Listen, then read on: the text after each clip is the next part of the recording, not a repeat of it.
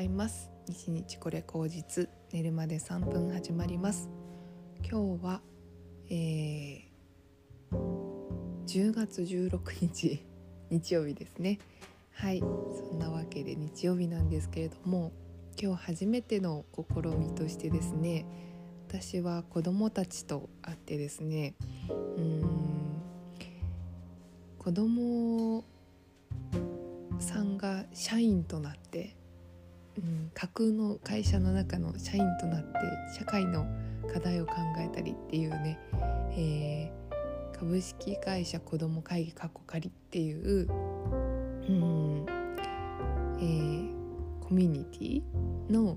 お手伝いに行ってきます。あのリアルで会うっていうのは初めてで今までオンラインでですね皆さんに会っていたんですけれども本当に本当に可愛い、えー、子供たちがいっぱいいてですね。うん。えーと、まる社員って呼ぶんですね。何々社員どう思いますか？とか言って。いつもあのオンラインでそういうやり取りをしているのを見ているんですけれどもあの本当にあの頭が柔らかくてですねいろんなことを考えれるしいろんなことをやってあののける小さな社員さんたちがね本当に頼もしくってかっこよくって可愛くって、うん、それがね実際に今日お会いできるっていう風になるとすごく楽しみだなという風に思っています。はい本当に何というのかなやれやれることに年齢って関係ないなって思っていていろんなことがあのその時その時にやれるんだなっていうのをすごく思いますね。あのうん逆に若い時に、うん、ないことってなんだろうなって思ったらそのうん痛い経験とか辛い経験っていうその経験則の中から何かを知るっていうことは確かにないかもしれない。うん、でもそれがないからこそ新しいアイディアが出てきたりとかいろんなことをあの新鮮に捉えて考えれたりするっていうパワーがあるんだよなっていうのをすごく思いますね。はい楽しみです。えー、っと私の最近ですけれども最近もう常に毎日絵を描いています。し、うんとまあ、ちょっと1ヶ月2ヶ月するとね今花付近を自分で手作りで作っているんですけどもその花付近のあの感じがねちょっとよれてきちゃうんで使っていると付近がねだんだんよれていってあのけあのほつれるっていうのかなっていうのがあるので、まあ、大体12ヶ月したら花付近1枚作ったりとかしてるんですけどうんと今度ね家族からオーダーが来てなんかこの花付近欲しいって言われたので、うん、ちょっとそれを今作っている途中です。でですね最近ちょっと見つけちゃった可愛いやつがですね私結構フェリシモさんの作るシリーズ結構好きなんですけども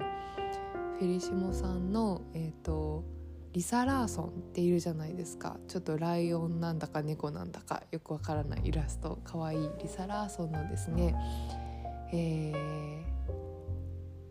ー、刺し子のセットっていうのを見つけてしまいましてちょっとリサ・ラーソンの刺し子のセットをね月1回ちょっとこれから作っていこうかなというふうに思います。多分それは家族にあげてもいいしあの知り合いとかにあげてもいいし自分で使ってもいいしあのサイズとしてはこうお弁当が包めるぐらいのサイズなのであのまあ、お弁当作る習慣はないんだけれどもいろんなものを包んでいく時にちょうどいいかなというふうに思ったりしてね、うん、なんかその紐とかも自分で作ったら楽しいのかななんていうふうに思っています。それでですねあのフェリシモさんって本当に昔からすごいなと思うんですけどなんかこう自分でこう作る喜びとかをいつもなんかこう訴求するパワーがあるなと思っていてフェリシモさんの商品っていうのは本当にすごいなって思うんですけどその中でね見つけたのが、えーと、日本刺繍ってあるんですよね。なんかフランス刺繍とかよく聞くじゃないですか。ちょっと可愛いあの花柄とか、うん、のなんかちょっとねステッチみたいな感じのあるんですけど日本刺繍ってあんまり馴染みがなかったなと思ってよく見たらあの糸が違うんですね。糸がすごいこよってあってすごい綺麗な立体感のある糸でうんと和柄を編むんで編むっていうか縫っていくんですよね。日本刺繍めちゃくちゃかっこいいってことに昨日気づきましてですね、まあ、主に何に使われるかっていうと着物の、あのー、それこそ帯とか帯留めとかいろんなところに日本刺繍っていうのは使われてるわけですけれどもうんなんかねまた新しい世界を発見してしまったなというふうに思いましてえっ、ー、とまあ、先週前から言ってるけど先生にせっかくだからお茶の時に着物着てきなさいよって言ってもらってですねちょっと着物着たいなと思ってるんですけど着物も着る習慣が増えていったら自分でなんかその帯留め作ったりとかそういうこともできるなって昨日思ったんですよね。結構帯留めとか、うん、帯を自分で作るってなんかうんすごくいいなって思ったんですよね。なんか買ってしまえばなんてことないけどなんかなんてことないっていうかまあ高額のお金を出したら買えるけどそれをなんか作るって発想がなかったけど作ってみたいなって思ったんですよね。なんかその結局ね着物も道具として道具衣服であり道具であるっていうかねそういうことであったとしたら道具を自分で作るっていうのは結構胸熱なことなんじゃないかなというふうに思いまして、うん、昨日ちょっとそれでテンションがぶち上がっていたというような感じなんですけれども。うん。でもそれも本当に奥深い世界ですよね。なんか結構細かくうん刺繍をするっていうのなんかねあの美しさがやっぱりあるなというふうに思ってですねびっくりしたのはあの掛け軸あるじゃないですか。掛け軸の金文字をなんと日本刺繍の人がですね刺繍をする文字を刺繍してさらにそこに、まあ、掛け軸ってたまに絵を描く人がいるので絵を描い絵を絵さえも、えー、刺繍をしてですねそれをそのままあの描けるというね、うん、茶室にかけてあの掛け軸とするっていうなんかワオっていう感じでした。うんいいなというふうに思っていつかなんかそういう総合芸術みたいなやったやれたらいいなというふうに思ってまして昔ですね名前をちょっと忘れしちゃったんですけどなんとかあさみさんっていう方が、えー、紙紙にあのビーズとかで刺繍をしてですねよく広告を作っていたんですね。でルミネのあの広告とかよく作られていた方ですごくそれはインパクトがあってですね、えー、やっぱりうん刺繍の立体感っていうかなんかこう一針一針縫って込める思いみたいなのがねやっぱりそこにありましてなんかただ絵で描く線とはまた違うものがあるなっていうのをすごく感じたんですね。なんかその刺繍と絵と例えば墨とうんっていうのを総合的に何かこう一つの絵にして、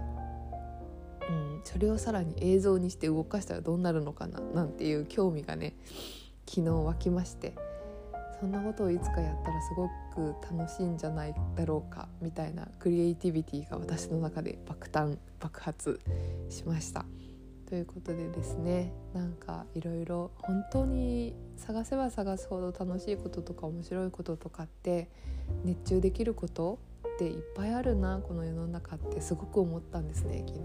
うんだから日々の何て言うのかなやるべきこととか仕事とかやらなきゃいけないこととかばっかりに目を向けてるとそういうことがどんどんどんどん抜け落ちてってうん自分の役割ばっかりになってなんかこう世の中ってなんてつまらないんだろうって話になるけどそれを全く違う180度の観点で見て世の中ってなんでこんなにいっぱい面白いことがあるんだろうっていうふうに